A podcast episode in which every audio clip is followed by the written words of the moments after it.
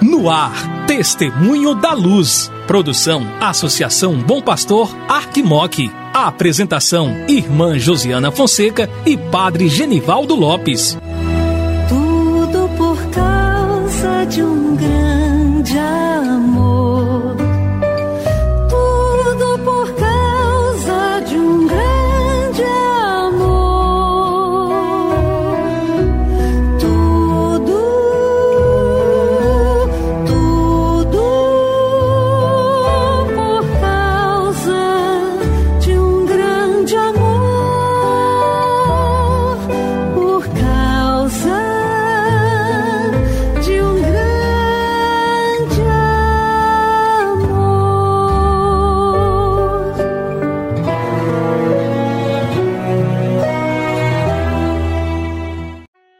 Querido irmão, querida irmã que acompanha a programação da Associação Bom Pastor Arquimoc pela Rádio Terra M e pela Web Rádio Bom Pastor.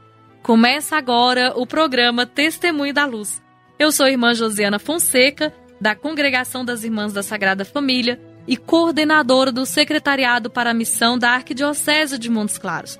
Juntamente com o Padre Genivaldo Lopes, estarei com você aqui no programa Testemunho da Luz. Que bom que é ter você aqui em nossa companhia. Hoje, dia 24 de março, nós recordamos que continuamos aí o tempo de quaresma, nos preparando para a vigília pascal, nos preparando para esse mistério tão profundo da entrega de amor de nosso Senhor por cada um de nós, muitas vezes em situação de pecado. Queremos pedir à Virgem Maria que nos ajude interceda por nós nesse caminho de conversão, ela que tão bem soube ouvir soube ouvir a Deus e sobre ouvir também o seu filho Jesus. E agora segue com a gente o Padre Genivaldo Lopes.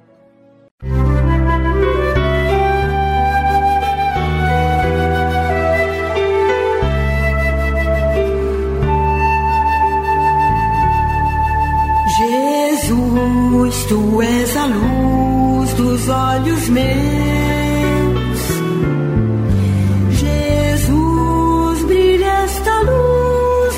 Passos meus, seguindo os teus. Querido amigo, querida amiga, minha saudação de saúde e paz a cada um de você, filho e filha de Deus. Estamos em nossa caminhada de quaresma e uma caminhada de quaresma intensamente, buscando sempre reconhecermos que somos pecadores e buscar um encontro pessoal com o nosso Senhor, a nossa conversão, para melhor vivermos o Santo Evangelho.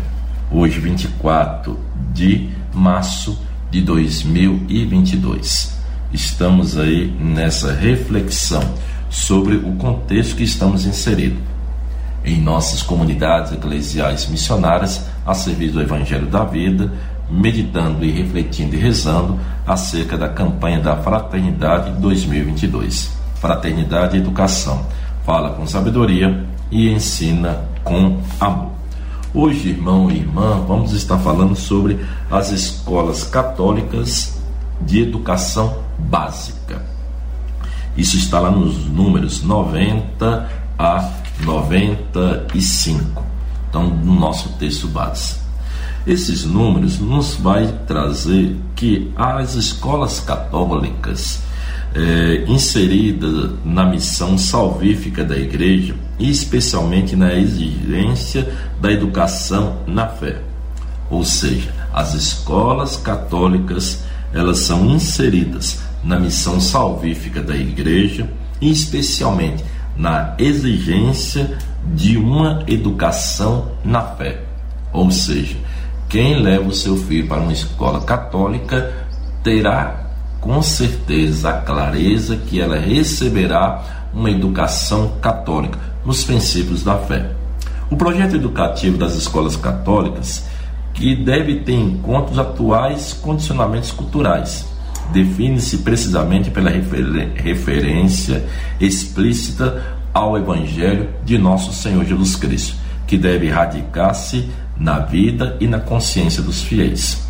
Isso as pessoas têm que ficar muito bem claro. Uma coisa é uma escola pública, que é uma escola laica, que não tem, não pode, né, estar exercendo a, a verbalização é, de todo um contexto religioso. Por outro lado, dentro de uma escola católica, a pessoa já vai saber que o seu filho receberá uma formação cristã. Isso nos faz pensar, irmão e irmã, que de fato a escola católica tem muito a contribuir numa construção de uma consciência cristã dentro de todo o seu contexto, né, onde que essa escola está inserida. A escola católica, enquanto comunidade educativa, se torna o? O lugar do encontro, o lugar de fato de podermos receber uma educação integral da pessoa humana por meio do projeto pedagógico que tem o seu fundamento em Cristo, orientado para realizar uma síntese entre fé, cultura e vida. As redes de ensino católicos têm contribuído com a formação contínua dos educadores, apoiando-os no seu desenvolvimento pessoal, cognitivo, emocional e profissional, que são alguns dos objetivos de uma educação cristã, integral, integradora e profundamente transformadora. As escolas católicas também, elas estão que associadas à ANEC, que é a Associação Nacional da Educação Católica. É uma rede que está ligada diretamente é, relacionada com a CNBB então, e também a Conferência dos Religiosos no Brasil. Atualmente, né, estão em todos os estados da federação com 89 instituições do ensino superior e mais de 1.050 escolas, 365 mantenedoras e 110 mil educadores. Possui aproximadamente um milhão e meio de estudantes em suas instituições. Então, é um grande contributo que a educação católica tem para toda a sociedade na construção de uma pessoa muito mais humanizada para que ela possa tecer é, relações humanizadoras com o seu semelhante. Aqui na nossa cidade nós temos duas escolas católicas, que é o Colégio Marista e o Colégio Imaculado. São instituições já é, com suas décadas aqui dentro da nossa cidade e formando alunos, filhos e filhas para toda a sociedade. Então aí está a grande grandeza que nós temos das escolas católicas, que deve de fato não somente formar aqueles que se aproximam do, da sua instituição, mas também ajudando, dentro de um contexto mais amplo de educação, a ajudar as outras escolas também a serem inseridas num processo de maturação da pessoa para que ela de fato possa ir crescendo na sua humanidade. Confiemos a nossa vida ao Senhor e que Ele possa de fato ir nos conduzindo para podermos crescer juntos numa perspectiva de fé e de conversão.